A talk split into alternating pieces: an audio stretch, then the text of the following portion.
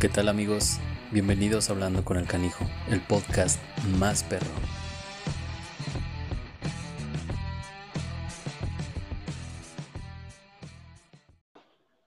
Amigos, pues, ¿cómo están? Eh, andaba un poquito perdido, pero ya estábamos reestructurando un poco el, podcast. este episodio, la verdad es que ya me, siento hasta penado con las personas que me lo pidieron, con el invitado, porque ya eran muchas largas las que yo daba, pero de verdad andaba, afortunadamente andaba muy ocupado, pero bueno, ya por fin eh, estamos aquí, eh, ya lo vamos a poder hacer, vamos a poder hablar de este, de este tema que tanto me pidieron que está súper interesante y la verdad es que a la gente le ha gustado estar hablando de, de razas, de perros, estar conociendo su perrito y, pues qué mejor que conocerlo con, con personas eh, expertas. Así que pues el día de hoy les traigo un criador, un manejador, es estudiante de veterinaria, entonces esa parte me interesa mucho porque tengo ahí algunas dudas justo con la raza con la que vamos a platicar y con un tema como veterinario, sin entrar como en polémica, claro.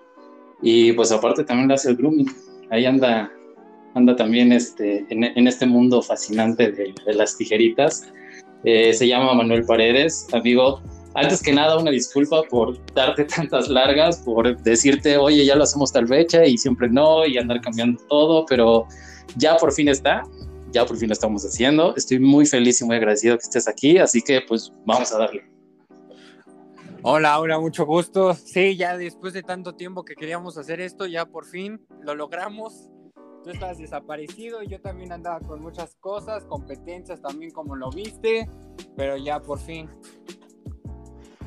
Sí, por fin, por fin ya se pudo hacer. Eh, y ahí tengo ahí unos, unos clientecillos, eh, sobre todo uno eh, que ya, ya le debía el episodio y ya nada más me decía cada ratito, oye, ya, ¿cuándo? ¿Cuándo? ¿Cuándo? Pues aquí está, aquí está, amigo, ya lo tienes. Así que pues ya, vamos a empezar a desmenuzar este tema que me parece que es como, no, no es complejo, pero sí me parece que hay muchos temas que hay que tocar muy en específico, sobre todo en esta raza, que es el husky siberiano, que digo, para empezar tú ya nos vas a decir ahorita exactamente qué es, pero pues es un perro nórdico, es un perro pachón, es un perro que impone, pero que no es un perro salvaje. Dime tú, sí, eh, y por salvaje me refiero como no es un perro que impone o no es un perro que podrías como comprar si realmente lo que estás buscando es eh, alguien que sea como tu guarura, porque es un perro tierno, imponente, pero muy tierno. Así que, pues, te dejo a ti explicarnos que tú eres el conocedor y que nos digas exactamente quién es el husky siberiano.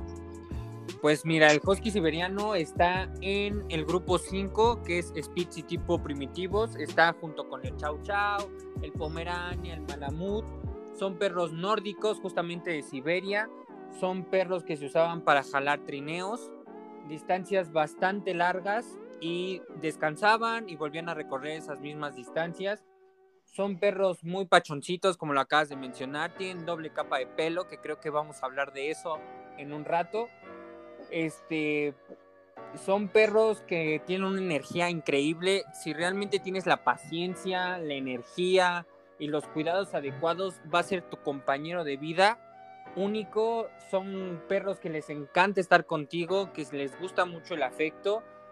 Tampoco se cansan tan fácil. Si tú eres una persona atlética que te gusta estar saliendo o caminar o hacer recorridos largos, te va a seguir el paso, no se va a cansar, no se va a quejar, de hecho, te va a decir dame más, dame más, dame más. Entonces son perros increíbles, son perros que les encanta estar jugando y son muy, muy cariñosos, también son muy niñeros y podemos poner esa parte, son muy niñeros. Y pues, ¿qué más quieres que te cuente de esta raza tan bonita?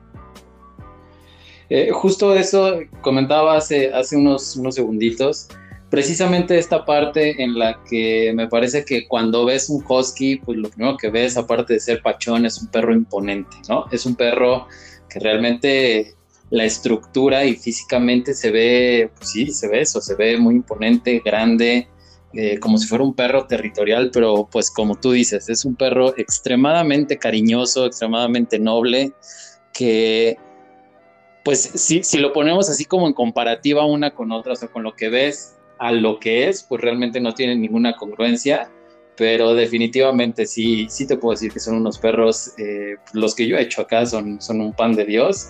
Y antes de entrar como más en, en estos temas, sí me gustaría como recalcar, y ahorita desmenuzamos ese tema también, pero que son súper escandalosos. O sea, tú tienes una perra preciosa que se llama Paris, que ya este, en redes ya lo vamos a ir, la vamos a ir presumiendo para que la vean, pero no sé si a ti te pasa con Paris, pero todos los huskies que yo he hecho son perros como, como rezongones, ¿sabes? O sea, como que no les gusta algo, o sobre todo la secada o la bañada, y no les estás haciendo nada, no los estás tocando, pero están gritando y te están como casi, casi inventando la madre.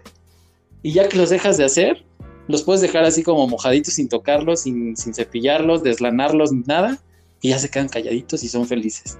Pero nada más empiezas otra vez y otra vez empiezan las mentadas, ¿no? Mira, ¿qué te digo? Esto ya también depende desde cachorros, los acostumbres. Por ejemplo, Paris en el baño no se queja, en la secada tampoco, se deja hacer de todo, la puedes tener en la mesa dos horas y la perra va a estar ahí dos horas. Realmente yo el consejo a toda la gente que quiera tener un husky, lo primero que les puedo decir es que el primer baño lo hagan mm, ameno, que cuando terminen jueguen con el perro, le den un premio, una salchicha, un juguete o algo así para que el perro se acostumbre a que eso no es malo, de hecho es muy bueno y va a ser muy satisfactorio a la hora de terminar. Entonces es lo que yo podría recomendarles, porque sí, sí, yo también te digo, cuando me tocan a mí que me tener grooming también de husky, sí, hay perros que empiezan y ya están y todavía no les haces nada y ya empiezan sí. y es como de tranquilo, no te, no te va a pasar nada. Pero sí, sobre todo es acostumbrarlos desde muy pequeños a bañarlos a la, al ruido de la secadora, al contacto físico y también que se acostumbren a otras personas para que los puedan tocar. Sí, sí, sí, exacto. Eh, digo, conmigo, por ejemplo, yo he hecho perros de chiquitos y, y, de repente de la nada hay días en los que son muy escandalosos y hay otros en los que no. Pero sí es muy cierto esta parte de realmente y no nada más en el husky, me parece que en todos los cachorros, siempre el primer servicio es el que va a marcar la pauta de cómo va a ser el perro, qué tanto va a disfrutar o qué tanto le va a sufrir en, en un servicio, ¿no? Digo, creo que a ti, a ti te ha pasado que de repente, no sé, eh, ya no te, no te llevan perros como cachorros o de repente estás haciendo perros desde cachorros y tú vas viendo la evolución y tú vas marcando esa evolución para que realmente el perro disfrute, ¿no?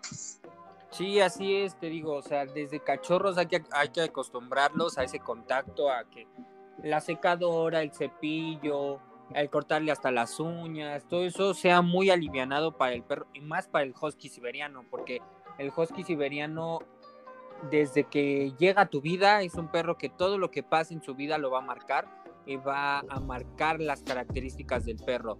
Desde un perro que te pueda destruir mil cosas hasta el perro que nada más esté echado como tapete y lleguen visitas, los vuela y se vuelva a ir y se eche. Hasta el perro que cuando tú saques la correa, como por ejemplo con Paris, que tú nada más sacas la correa y la cadena y ya la ve y es un vámonos, ya me quiero ir, ya me quiero ir, llévame, ya me, llévame, llévame, sácame de aquí. Claro, eh, este, este tema es muy importante porque es padre cuando el perro se emociona porque sabe que va a salir, pero también es, eh, es como esa línea muy delgada como de la emoción a ya excederse en la adrenalina y ya el perro se vuelve incontrolable porque eso hace que de repente ya el perro a la hora del paseo eh, sea un perro que a lo mejor ese exceso de adrenalina haga que sea como el detonante para que le salga el instinto de querer jalonear y, pues al final ser perro nórdico y ser perro de trineo. Eh, ¿Es cierto esto o, es, es, un mito? Mira, yo también otra de las cosas que te puedo aconsejar y a tus clientes y a toda la gente que ya tiene un cachorro, yo al menos no recomiendo las percheras. ¿Por qué? Porque en el chip del husky siberiano está jalar. O sea, de manera automática es jalar jalar, jalar, jalar, jalar y tú si le pones una perchera en automático es como que les llega algo en el sistema y es, no, tengo que seguir adelante, seguir adelante, seguir adelante y ahí es cuando viene el jaloneo. Por ejemplo, con Paris es, una correa de piel y una cadena de entrenamiento o de castigo como mucho, mucha gente lo conoce la pones y ya va, va, tranquila, va al lado tuyo, no se jala. Obviamente, ya cuando tú le das correa para que juegue, huela más perros y todo eso, por supuesto que se te va a jalar. Pero yo al menos no me gustan las percheras por esa situación, porque siempre jalan, tienden a tirar por lo mismo, porque está en su naturaleza, o sea, es natural del perro. Claro, eh, y aparte eh, es un perro demasiado inteligente, o sea, pero quiero, quiero hacer esta, esta comparativa porque quiero que me digas en qué, en qué aspecto es la inteligencia del husky, porque si bien se tiene entendido que pues, ser inteligente eh, no nada más es el hecho de, ser educable, por así decirlo, como un border collie, por ejemplo, que es un perro extremadamente fácil de entrenar y fácil de que aprenda las cosas. ¿En qué aspecto o en qué, en qué parámetro pones tú un husky siberiano para decir que es inteligente, porque eh, probablemente esta inteligencia se venga desde, pues, desde el pasado en este tema de, lo nórdico, de jalar trineos, de saber exactamente cómo actuar. Eh, ¿cómo, ¿Cómo es esa inteligencia? ¿También entra en este aspecto del, entrenamiento o es en, otro tipo de, de, áreas, por así decirlo? Mira, el husky siberiano tiene una característica que creo que propietarios, creadores, manejadores y mm, gente que trabaja en el grooming son muy tercos. Es una de las características más interesantes que tienes con el husky, son muy tercos. Entonces, para este caso, la inteligencia yo lo tomaría en que tienes que ser un líder justo y le tienes que enseñar desde cachorro que cada pasito que dé tiene que ser con mucho cuidado y además tiene que ser guiado para que el perro se te siente, se te eche si es lo que quieres, o por ejemplo en este caso en las competencias para posar al perro y todo eso, pero es un trabajo diario que también tú tienes que hacer. Entonces, el husky siberiano es tan inteligente que yo te voy a contar una anécdota. O sea, yo, por ejemplo, Paris es una perra que me llega a mí ya grande. Yo no la tuve desde cachorra. Y cuando yo un día la dejé sola, porque se me ocurrió dejarla, también tengo una Doberman, los refries, amigo, pues tú sabes que necesitas abrirlos de una forma que como humano pues es muy fácil. Ajá. Pero como un perro es como de las patas, el hocico, no tengo la menor idea, no me preguntes cómo lo hizo. La perra abrió un refri y se comió todo un refri. O sea, sí, es que aparte hay, hay, que tener claro que los perros no tienen como este chip de saciedad, ellos ven comida y a lo que van ya después el dolor de estómago, la diarrea, pues ya es lo de menos, pero si ellos no entienden así como de, híjole, ya estoy muy lleno, no. Ven, más, ven cosas masticables y digeribles y van para adentro. Sí, te digo, o sea, eh, son tan inteligentes y tan hábiles los huskies que a mí me abrió un refri, se comió todo el refri y ya nada más cuando llegué fue así como de, bueno, ¿qué es lo que te comiste? Y ya empecé a recoger todo lo que se comió. Pero sí, son perros muy inteligentes, son perros que tienen, te digo, mucha energía. O sea, realmente son perros muy energéticos. Sí, eh, a mí justo los que han venido conmigo sí son perros que son eh, demasiado vivos, demasiado, eso, demasiado activos. Y por este tema de activos a veces es, es difícil como poder equilibrar al perro, es, lo que yo al menos he visto. Eh, la verdad es que no lo he platicado con los dueños eh, de, cada, de cada husky que yo, yo he este, atendido, pero este tema del equilibrio, por, por, saber exactamente en qué momento el perro siente que es, o sea, puede saber que es juego o está permitido que sepa que es juego, porque aquí entramos en un tema que es súper complejo y que a nosotros para groomers es súper eh, no, no difícil, sino un poquito como tedioso, que es el tema del pelaje. Entonces, eh, vamos a empezar como con este tema de el tipo de pelaje que tiene, cuál es la función del pelaje del husky porque a veces también el, que tengamos nosotros esa, ignorancia de no saber cómo funciona un pelo de doble capa, un, pelo lacio, eh, cuál realmente es la función del, pelaje del husky. Me parece que es algo súper interesante y creo que es el, ejemplo más claro para poder entender en todas las razas el porqué del pelo del perro. Pues mira, el husky siberiano tiene doble capa de pelo, una algodonosa y otra, como yo le explico a mis clientes, es una, una capa más finita, que es la, la que se ve, la que nosotros alcanzamos a notar. Y esa, esa capa, la doble capa de pelo, ¿qué es lo que me sirve? En épocas de invierno el perro se ve muy pachón. ¿Por qué? Por las bajas temperaturas, por el frío. El husky tiene otra de las características más interesantes de este perro, es que se adapta muy bien tanto a climas fríos como a climas muy calurosos. Entonces son perros que son muy adaptables. Y aparte, por ejemplo, cuando es invierno se vuelven muy pachones. Cambian todo el pelaje y, se, y tienes un pelaje más, más abundante, más pachoncito. Se ven muy abrazables, eso sí te lo puedo decir. Como más denso. Y ya en primavera, que es cuando empieza a hacer calor y todo eso, obviamente para que ellos se sientan frescos, lo tumban y se te van a quedar pelones y van a tener van a tener muy poco pelo por lo mismo, por el calor y todo eso. La capa algodonosa, que es lo que hace en las épocas de calor, es obviamente pues hacer bolsitas de aire para que el perro se sienta fresco y se sienta cómodo. Ok. o sea, en, realidad hay, hay, que entenderlo de esta forma. Eh, para que sea un poquito más básico, aunque no, no creo que sea como la explicación correcta, eh, en invierno podemos ver en todo su esplendor un perro de doble capa, para que más o menos se entienda así. Y en época de calor vemos un perro como si fuera de una sola capa, es decir, el pelaje más liviano. Sí, es como ahora hay que entender también. Así, así, así se puede decir, porque te digo, o sea, cuando es primavera, ellos tiran ese pelo de invierno para poder ser más ligeritos y obviamente el calor no les pegue tanto. Exacto.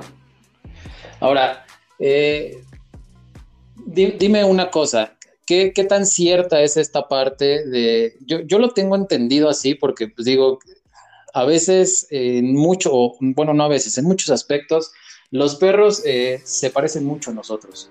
Entonces, en en este tema de, que se tiene entendido que la muda normalmente son dos veces al año, eh, las mudas densas o, fuertes, eh, a mí me parece que sí puede haber una alteración en esas mudas de pelo con un clima tan cambiante como es el de la Ciudad de México. Es decir, a veces hace mucho calor, a veces hace mucho frío, a veces eh, es muchísimo frío una semana, después un día hace muchísimo calor. Entonces, a veces este, este mismo tema se ve alterado, sobre todo en perros con, con este tipo de, de evolución de pelaje. Y si a eso le agregamos que muchos son cepillados en vez de deslanados, que ahorita entramos en ese tema. Eh, ¿Qué tan cierto es esta parte de que pudiera verse alterada la muda? Y no alter, creo que alterada no es la palabra, sino que pudiera haber como un poco más de muda por este, estos, estos climas tan, tan cambiantes. Pues mira, en mi experiencia realmente sí es cambiante a veces, porque a mí me tocó que París en diciembre se suponía que no tenía que mudar y si mudaba tenía que mudar más o menos yo calculándole, era a mediados de diciembre o la segunda semana de diciembre y la perra se le ocurre mudarme en plena competencia. No. Entonces empezó a mudar, se quedó pelona y, en la, y las siguientes semanas fueron de estar quitando todo ese pelo y ya estuvo en todo su esplendor.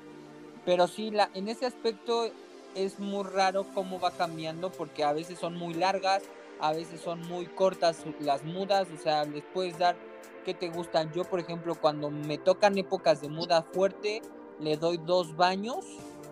Ok. Le doy dos baños, le quito todo el pelo muerto y empiezo a trabajar ya cuando veo que el pelo ya es nuevo. Empiezo a trabajar y a trabajar y a trabajar y lo que hago en ese caso nada más es este cepillarle, humedecerle el pelo, cepillarle y darle un baño, cepillarle y darle un baño, es todo lo que hago, no toco más, no, no deslano, no nada, para que toda esa capa nueva me sirva y me ayude. Ok, oye, dime otra cosa antes de que cambiemos de tema, cuando tocaste esto de, de las competencias, eh, es que a veces hay muchos clientes que no me creen que hay muchos perros que se bañan casi, bueno, algunas razas que se bañan diario, pero hay otros que se bañan muy seguido. Eh, a veces, eh, y quiero que tú me lo digas también con este tema, o sea, con tu perspectiva veterinaria y tu perspectiva de criador y, la perspectiva de groomer. este tema de la frecuencia de los baños, porque a veces es increíble, y por increíble me, me refiero a que no lo creen, eh, el tema de, poderlos bañar seguido sin, necesidad de que los perjudique. Eh, yo, yo les he dicho a mis clientes, yo por ejemplo, yo que, utilizo Elixir y que justo en marzo cumplo ya este, cuatro años con mi negocio, desde que lo abrí he estado, estado utilizando Elixir, me parece que este tema de los baños que son frecuentes, no tienen ningún problema siempre y cuando estés utilizando algo de calidad y algo que le esté dando un beneficio al perro, como es elixir, que siempre es pues nutrir y tener un, pelaje sano, con textura y con brillo. Pero pues obviamente no lo vas a bañar seguido como si fuera, no sé, con un sote o con un roma. ¿Eh? ¿Tú cómo, cómo lo ves? ¿O, tú qué aconsejas, por ejemplo, a tus clientes o cómo lo manejas con Paris? Mira, por ejemplo, yo lo que puedo decirte es que sí hay perros que hay que estarlos mm, mm, bañando, no bañando diario, pero sí cada 15 días, 30, cosas así, porque, mira, si nos vamos a razas, yorkies, afganos, este, ¿qué más? Chau chau, terranovas y shih por ejemplo, que los yorkies eh, los Yorkies hay que quitar, sacarles todo ese pelo, quitarles el pelo muerto que puedan llegar a tener, plancharles el pelo, hacerles, hacerles el arreglo. Entonces son perros que sí necesitan un baño y también como lo acabas de mencionar, ¿no? También depende de los productos que uses, o sea, la calidad de los productos que usen para qué, para no dañar la piel, porque como tú lo sabes y creo que lo puedo decir hoy es que el órgano más grande que tenemos es la piel. Sí. Entonces, dado a eso, es que si tú no lo bañas adecuadamente, no lo enjuagas, no le quitas bien ese shampoo, podemos perjudicar al perro, incluso dañar el pelaje. Pero en este caso te digo, por ejemplo, los chau chaus, que son perros que babean mucho, igual que el terranova, se les empieza a ensuciar toda la parte del pecho y se vuelve negro, negro, opaco. Entonces sí hay que estarlos cuidando, hasta no sé si te ha tocado ver que luego hay chau chaus o terranovas que tienen baberitos y todo eso por lo mismo. El afgano también es una, una, raza que necesita mucho cuidado en el pelaje para mantenerlo bien y limpio. Entonces te digo, o sea, como lo acabas de mencionar, son tanto los cuidados que tú les des al perro y los productos. Te digo, yo con Paris, cuando está en muda, le doy dos baños. Obviamente un baño es un baño completo con su shampoo, su acondicionador, queratina incluso, sus ampolletitas y todo eso. ¿Para qué? Para que el pelo que me va a salir nuevo salga brilloso, salga bonito, salga con una textura suave. Y eso es lo que yo hago. El segundo baño solamente uso el, su shampoo y un poco de queratina para que igual siga creciendo ese pelo, pero ya después de que yo ya veo que la perra nada más ya sacó toda la muda, lo único que hago es, te digo, la tomizo con pura agua y peino y pongo tantita queratina y todo eso, pero de ahí en fuera no hago más. Ok, eh, aquí digo nada más como para recalcar, eh, Ahí no, digo, no, no sé qué, tipo de acondicionador utilices tú. Eh, esos ya son tus secretos, amigo. Es como la receta secreta de, KFC. este, pero bueno, hay, hay, que, es que yo no utilizo, entonces estoy seguro que van a decir algunos, ¿y tú por qué no le pones a mi perro acondicionador? Hay acondicionadores que dan volumen, hay acondicionadores que hidratan y hay acondicionadores que dan una textura como un toláceo. Entonces hay que saber nada más eso.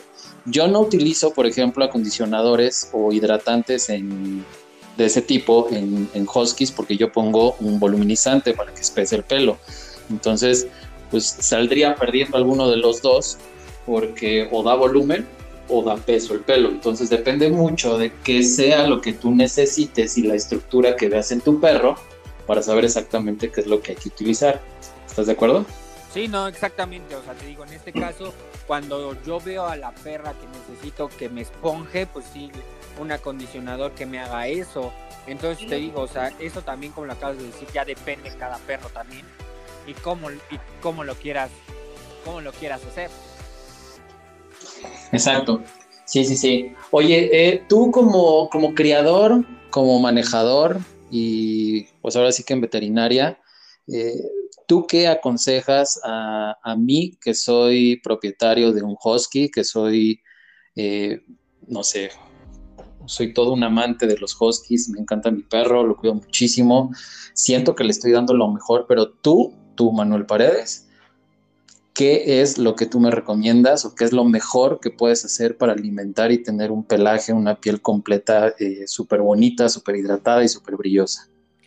Mira, yo lo que te recomiendo es una buena alimentación que cumpla con toda la nutrición que requiere un perro, tanto desde cachorro como adulto. O sea, es por ejemplo, yo ahí no tengo tema, mi perra come Nupec, la Paris come Nupec, cuando es época de competir o cuando quiero sacarle buen pelo o algo, le doy vitamina, la vitamino, le pongo, te digo, en el pelo queratina, le doy calcio también. Entonces, yo como propietario, creador, manejador, te digo, o sea, realmente yo no estoy peleado con, y como veterinario, yo no estoy peleado con una marca de alimentos, o sea, te puedo decir Royal Canin, Nopec, ProPlan, Dog Chow, ya depende de cada quien. Obviamente, realmente creo que la importancia de todo eso es el cuidado que tú le des a tu perro, la atención que tú le des a tu mascota y la paciencia que le tengas, porque el husky siberiano tiene eso, que si tú no le, si tú no le eres paciente, va a llegar un punto donde te vas a desesperar y se te va a olvidar cepillarlo, vas a decir, ay no, después lo hago. Y poco a poco vas a notar que el perro ya se ve todo con pelos de un lado, pelos de otro, y vas a decir, no, pues ya tengo que bañarlo. Y cuando te des cuenta, el perro se te va a quedar todo pelón, porque realmente todo lo que tenías era pelo muerto nada más. Sí, exacto. Ok, eh, yo tengo aquí una, esta sí, es, esta sí es duda mía que me surgió ahorita. Eh, comentaste algo sobre, tú les das Nupec, supongo que es la verde, ¿no? Las, las que le das, o le das la de los omegas. No, yo le doy la verde. Ok, la, la tradicional, la normal, Ajá, la de adulto. La tradicional, sí, sí, sí. Ok, cuando tú vas a competir a París, o sea, ¿con cuánto tiempo de anticipación empiezas a vitaminarla para poder impulsar toda esta, eh, pues toda esta estructura que ella tiene, o sea, que tú quieres en ella, es decir, que tenga cuerpo, que tenga brillo, que tenga color. Eh, ¿Con cuánto tiempo de anticipación? O sea, ¿con seis meses o es mucho? No, mira, yo lo hago yo con un mes de anticipación o dos. Ok. Porque realmente si tú le metes seis, también, como todo, como siempre se ha dicho, algo en exceso hace daño, entonces tampoco la puedes estar vitaminando si no le hace falta. O sea, realmente cuando se compite, cuando se compite es porque vamos a competir y tenemos que arreglar bien al perro. Entonces te digo, yo al menos con dos meses de anticipación la vitamino, le doy omegas, la, le doy calcio. Entonces empiezo también con los baños y todo eso para tener un, un buen perro el día de la competencia. Ok, perfecto. Oye, ¿y cómo manejas tú esta parte? Porque se tiene el, pues como una leyenda, como el mito, de que perros de competencia no son mascotas. O sea, es decir, muchos creen que el perro de competencia no juega, eh, no es como un perro libre, tiene que ser casi casi como un rockstar, que nada más sale a la pista, se mete, se mete a la kennel, se va a su casa, es bañado y, ya, pero no es un perro mimado, no es un perro que se pueda subir a la cama, ¿sabes? Eh, ¿Cómo manejas tú esta parte con Paris? Mira, yo lo que te puedo decir es que hay una ideología mala ahí, realmente es algo muy bueno lo que me estás preguntando. Paris es una es mi mascota, es mi mejor amiga, es mi perra, aparte es una perra de exposición, es una perra que se ensucia, sale a la calle, olfatea perros, olfatea sus fecales, va, viene, juega con su pelota, destruye cosas, te digo, saquea refris. Entonces no es una perra que nada más compita, se meta a la kennel y se quede en la kennel y nada más se saque a orinar y, y hacer sus necesidades y otra vez. No, es una perra feliz, es una perra que juega, es una perra que se la pasa saltando, brincando, se acuesta conmigo. Eso sí, es muy especial porque cuando tiene ganas de estar contigo, está contigo, pero cuando ya llega un punto donde dice ya no me moleste, se va y se echa en su jaula. Como gatos. Ajá, es, es como de quiero estar un ratito contigo, pero después ya es como de no, ya me empalagaste mucho, ya me voy. Sí, sí, cálmate, ya me hartaste. Ajá, exacto, pero te digo, o sea, los perros de competencia creo que muchas veces o mucha gente tiene esa ideología de que son perros que no saltan, que no brincan, que no ladran, que no aullan, que no juegan y está mal. Realmente Paris se va, se entierra y se tiene que bañar. Y por ejemplo, ahorita que no es, al menos yo en mi caso no voy a competir en, ahorita no tengo planeado hacerlo. Es una perra feliz, es una perra que sale, te pasea, te digo, tengo una Doberman, juega con la Doberman, se están mordisqueando, les da sus donas, sus carnazas, ya me destruyó una pelota, tengo que ir por otra pelota porque las, a la señorita le encantan las pelotas. Entonces, eso es un perro de competencia, realmente no es lo que nos a mucha gente le venden que es como de no e- ese perro tiene que estar quieto y literal ponerlo en una en una vitrina entonces no o sea realmente eso no es un perro de competencia y te lo puedo decir yo. O sea Paris es una perra muy libre juega sale hace y deshace como ella quiere Sí, que no, que no vayan a creer que es como el tema de Luis Miguel, que el papá lo tenía ahí explotado completamente y que no tuvo infancia y que no pudo ser feliz, no. Manuel no es así, ¿ok? no no Manuel- no digo o sea Manuel- mis perros no es como coño, Mickey, no lo es, no lo es. No, te digo, mis perras están acostumbradas a salir, a jugar con otros perros. De hecho, cuando vamos al parque, las suelto y a jugar y a deshacer. Y si se ensucian, que se ensucien. O sea, yo no estoy peleado con la belleza y con que so- me tienes que estar limpia siempre. Porque no, o sea, realmente sería algo muy absurdo tener un perro limpio todo el Claro. tiempo. Sí, no, un- casi, casi como si tuvieran una burbuja. Sí, no te digo, o sea, ella juega, deshace y hace, y hay veces hasta que te sorprende porque empieza a saltar y de la nada te empieza a aullar y es como, ¿qué quieres? Yo no hablo perro, ¿qué es lo que necesitas? Y te traes tu, y te traes su pelota y ya sabes qué quiere y te pones a jugar con ella. Ok, muy bien. Oye, eh, este eh, otro tema de, como sa- regresando un poquito al tema del pelo, eh, ¿en qué momento se puede decir que el perro, o sea, un husky siberiano, ya hizo la muda completa de, pelo de cachorro a, un pelo adulto? Porque hasta donde yo tengo entendido depende mucho de la genética y a veces muchos clientes se preocupan porque tiene unas zonas como muy lanudas o muy lanosas y la otra ya se ve madura, ya se ve un poco más densa, con más cuerpo y más color, y las otras no, entonces a veces tienen como ese, justo ese, como esa inquietud de saber en qué momento eh, puede ser ya la maduración completa del pelo. ¿Tú cómo ves eso? Sí tiene que ver con, ah, digo, obviamente tiene que ver con la genética, pero me parece que también con un trabajo adecuado de, nosotros, de tener un, un deslanado, para poder tener una rotación completa del pelo y así poder conseguir realmente la, pues esto, la, la conversión de, de, un pelo más maduro, con textura eh, y con brillo. ¿Tú cómo lo ves? Sí, mira, efectivamente, eso tienes que trabajar al perrito desde cachorro, yo te digo, desde los dos meses, se empieza a abrir el pelo. En ese caso, por ejemplo, te explico, cuando son perros de exposición, los perritos a los dos meses ya están aprendiendo a posar, a salir, a explorar, a ver más perros, a escuchar ruidos. Y por ejemplo, en el pelo en específico, solamente se abre con un peine y solamente estiras todo ese pelo, o sea, no le haces más, no le pones producto, no nada. solamente abres con pura agua y empiezas a sopletear y todo hacia arriba, todo hacia arriba. ¿Para qué? Para que el perro empiece a quitar todo ese, mudar todo ese pelo de cachorro y ya empieces a notar la diferencia. ¿Cómo puedes notar tú la diferencia en el color? Porque el color de un cachorro, por ejemplo, en este caso negros, rojos, arena, se les ve muy opaco, o sea, como si ah, yo lo pongo así, me da mucha risa, como si fueran perros que no tuvieron, que su mamá no tuvo tinta y no los pintó bien.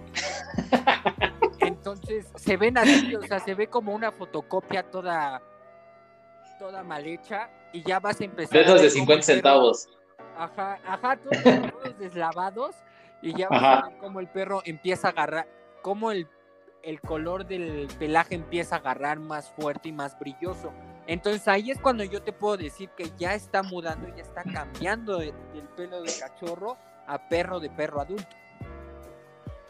Ok, perfecto. ¿Cómo, cómo se clasifica la madurez de, un husky? Es decir, como desde el nacimiento al año ya es, eh, es un cachorro, del año a los seis años es adulto y cuando ya es un perro geriatra. Eh, esa es la primera pregunta. Y la otra, porque esto a mí me interesa mucho, eh, es qué enfermedades o qué problemas son los que llegan a tener ya los, los huskies a, edad avanzada y que puede ser como muy marcado en, este tipo de raza. Pues mira, la maduración de un husky es de un año a los dos años, maduran completamente al año todavía te puedo decir que es un perro cachorro, que te va a destruir, te va a hacer y va a tener una energía increíble. A los dos años ya te puedo decir que es un perro totalmente maduro, tanto en estructura como mentalmente. Ok. Y por ejemplo, en las enfermedades, algo muy común de los huskies siberianos y algo que está muy recalcado es la displasia de cadera, lamentablemente. Ok. Entonces, eso es lo, lo principal que te puedo decir que tiene un, un perro ya cuando es grande, geriatra, es en un husky la displasia de cadera. Ok. Otra de las cosas que podemos tener con los huskies es que es la nariz, porque la nariz me vas a decir, pues haz de cuenta, lo que son rojos, arena, no sé si son, tienen unas narices muy, ¿cómo te lo podré poner para que... Muy sensibles muy sensibles y para que no suene muy técnico, son narices con un color muy clarito. Ok.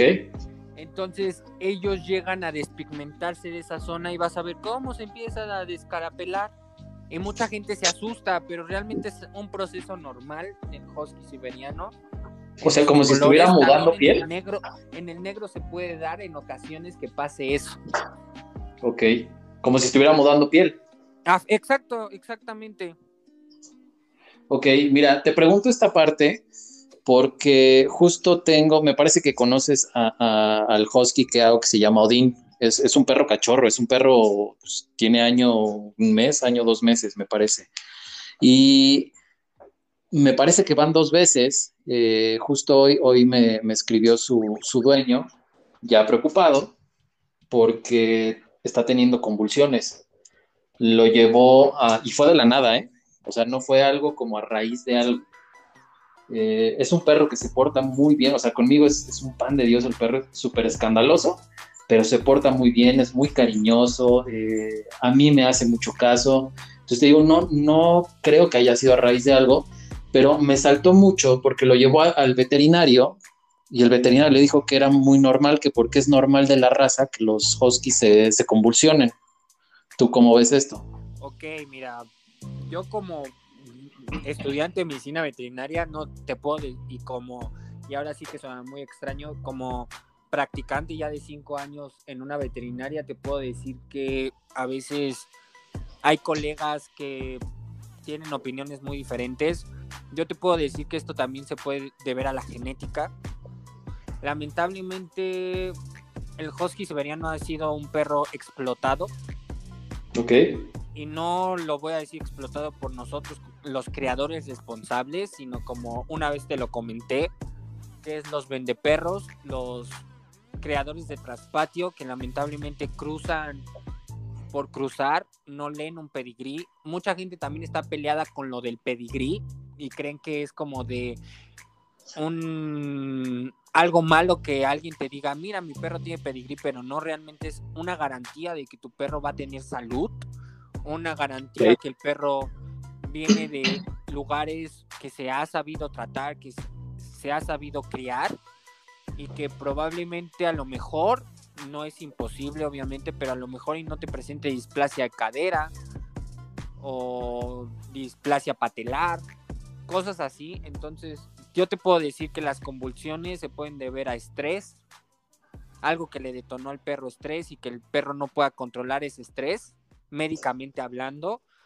Dos, yo lo que puedo aconsejarle a tu cliente es que le hagan un perfil completo y hemograma. Y otra de las cosas es que le hagan un perfil de convulsiones para ver qué es lo que me está detonando eso y que se den cuenta en qué momento el perro de la nada convulsiona.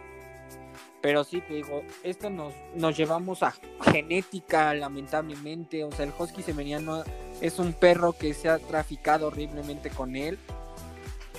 Entonces, todos esos factores te llevan a todo eso, a las convulsiones. Te digo, yo también tengo un paciente que convulsiona, pero tristemente es como de, ok, vamos a averiguar por qué convulsiona el perro, pero vamos, y vamos a intentar detener eso.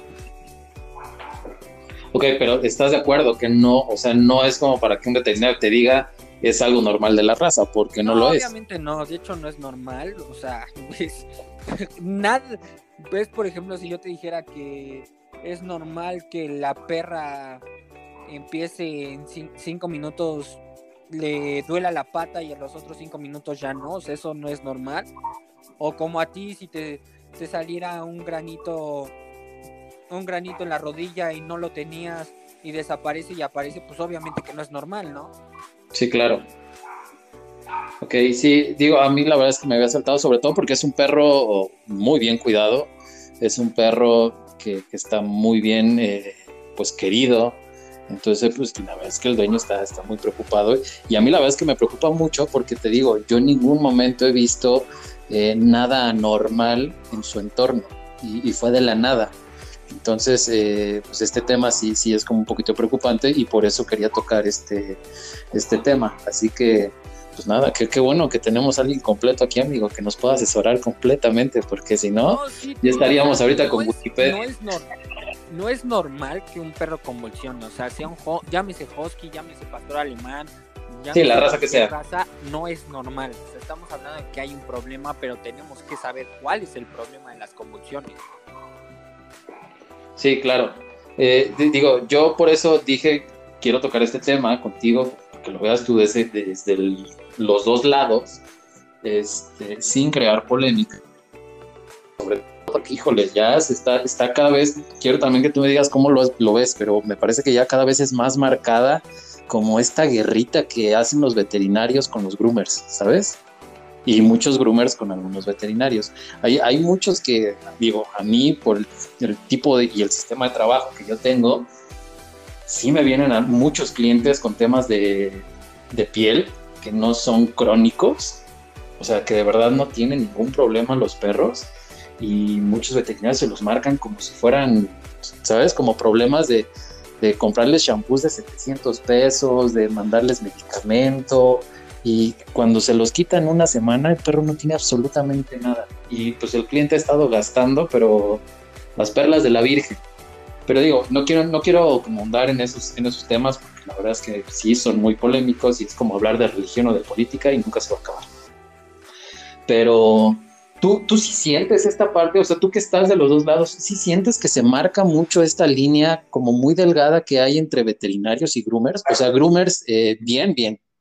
No estos famosos perros que son de, que nada más rapan y ya, y que normalmente trabajan en algunas veterinarias o en algunas eh, tiendas para mascotas.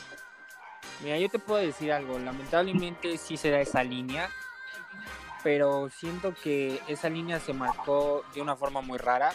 No entiendo cómo inició esta guerra. Pero sí hay veces que es como que no, es que el veterinario no sabe, lo está haciendo mal y después es como de no, es que le están haciendo daño al perro y la otra persona es como de no, no, es que usted no sabe, entonces se da esa guerrita, lamentablemente no es con todos obviamente, es con ciertas personitas, entonces es como de yo en mi en lo particular no me gusta meterme en eso, realmente es como de yo tanto tú respeta mi trabajo como yo respeto el tuyo. Y si podemos solucionar ese problema juntos, pues qué mejor, ¿no? O sea, es como, por ejemplo, yo si tengo un perro que tiene sarna, que tiene piojos, que tiene ácaros, que tiene garrapatas o algo así, y sé que necesita baños medicados, pues lo que puedo hacer es, ¿sabes qué? Yo tengo un amigo por ejemplo, en, tu caso a ti, yo tengo un amigo, ve, dile que yo te estoy diciendo, que yo te estoy mandando esto, te estoy recetando estos shampoos. Él a lo mejor tiene un poco más de experiencia en esos casos que yo, en los baños y quizás te pueda recomendar algo. Entonces es una ayuda mutua, ¿no? O sea, yo lo tomo así. Exacto. a lo mejor y tú un día tienes una duda de que, no sé, le ves al secar una manchita a un perro y me dices, oye, ¿sabes qué, Manuel? Mira, tengo esta duda, no sé qué puedo hacer para comentarle al dueño y ya yo te puedo ayudar, ¿no? Eso, o sea, yo siento que en vez de perjudicarnos deberíamos de ayudarnos. Ser un poco más abiertos, ¿estás de acuerdo? Efectivamente. Sí, ese es, un tema. Eh, mira, yo, yo de este lado, digo, muchos ya lo saben, lo he dicho reiteradas veces en mi, en mi podcast, yo me he dedicado a la gastronomía, en esto llevo cinco años, pero en estos cinco años he visto una evolución del grooming eh, muy, muy marcada, o sea, muy, muy grande. Pero quiero que me digas tú realmente cómo ves la evolución en la veterinaria en general, o sea, no, no especializaciones y esas cosas.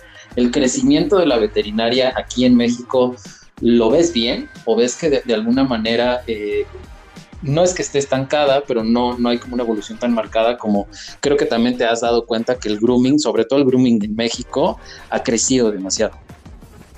Pues mira, yo te puedo decir que en la veterinaria hay ciertas áreas que debemos seguir trabajando y hay ciertas áreas que sí tenemos bastante progreso pero yo al menos en lo particular y hablando por mi persona, yo soy adicto a ver cirugías, por ejemplo, cuando me llega un caso, me gusta mucho meterme a internet y empezar a ver procesos quirúrgicos. Y por ejemplo, en España un procedimiento quirúrgico de una, de una castración, este, lo hacen ya con una tecnología mucho más avanzada entonces como de, wow, me sorprendo, me gusta y es como de algún día espero que aquí en México lo estemos haciendo y, empecemos a pelear, es, y empecemos a pelear así como de, no manches, o sea, aquí en México hay veterinarios que, uff, o sea, sorprendentes, ¿no? Ok, o sea, tú te puedes catalogar como, voy a decir una frase que no sé si existe o no, pero como este medic porn que le encanta subir fotos a sus redes sociales de cómo están abriendo un perro y cómo se ven las tripas porque es algo fascinante.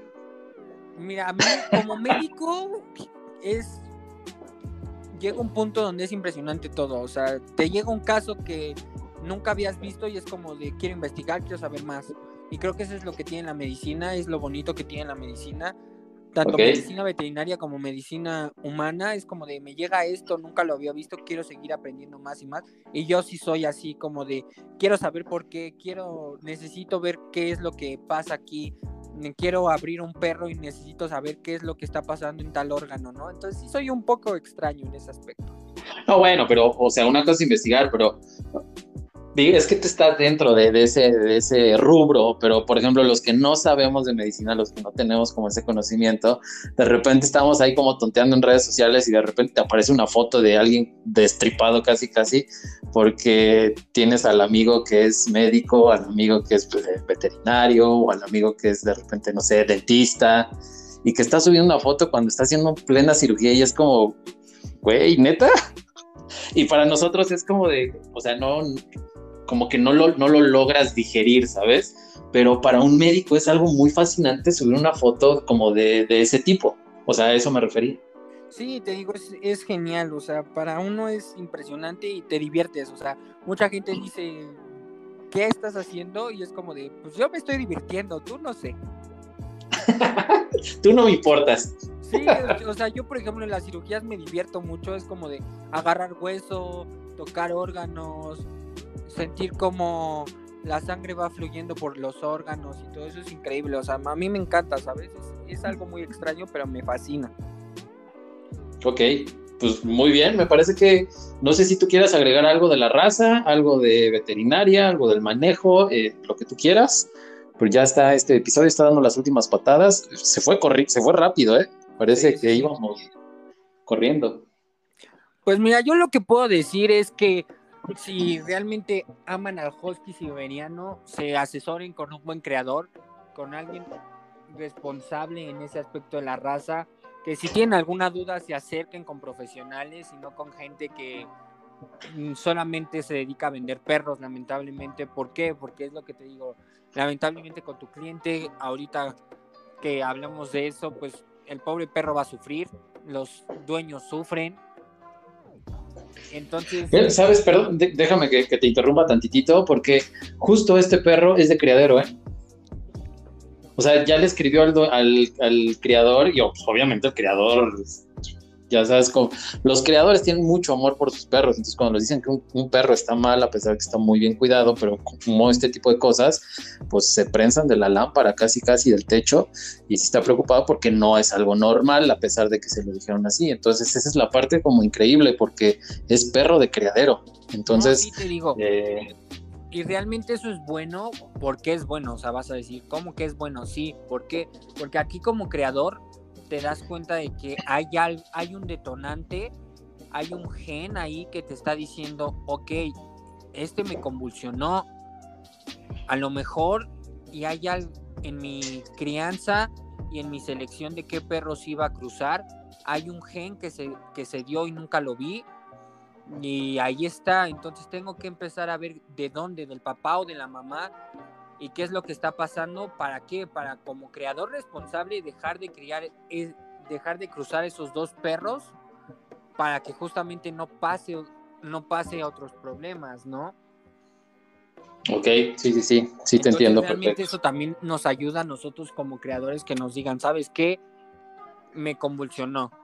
Obviamente tú como creador empiezas a ver y si dices así como de a ver cómo, cómo que te está convulsionando el perro porque te sorprendes, realmente es algo sorprendente y empiezas a, y también tú en tu cabeza empiezas a, a ver cómo pasó, qué es lo que pasó y te empiezan a dar mil vueltas y empiezas a decir a ver como de qué crucé, qué no crucé, qué eran mis líneas, qué no eran mis líneas, abrí, cerré, entonces ahí también nos ayuda mucho como creadores y realmente creo que el creador tanto va a ver qué es lo que está pasando y también lo que yo podría aconsejar médicamente es que tengan una segunda opinión y vean qué es lo que está pasando con el perrito para que se quitan de todas esas dudas.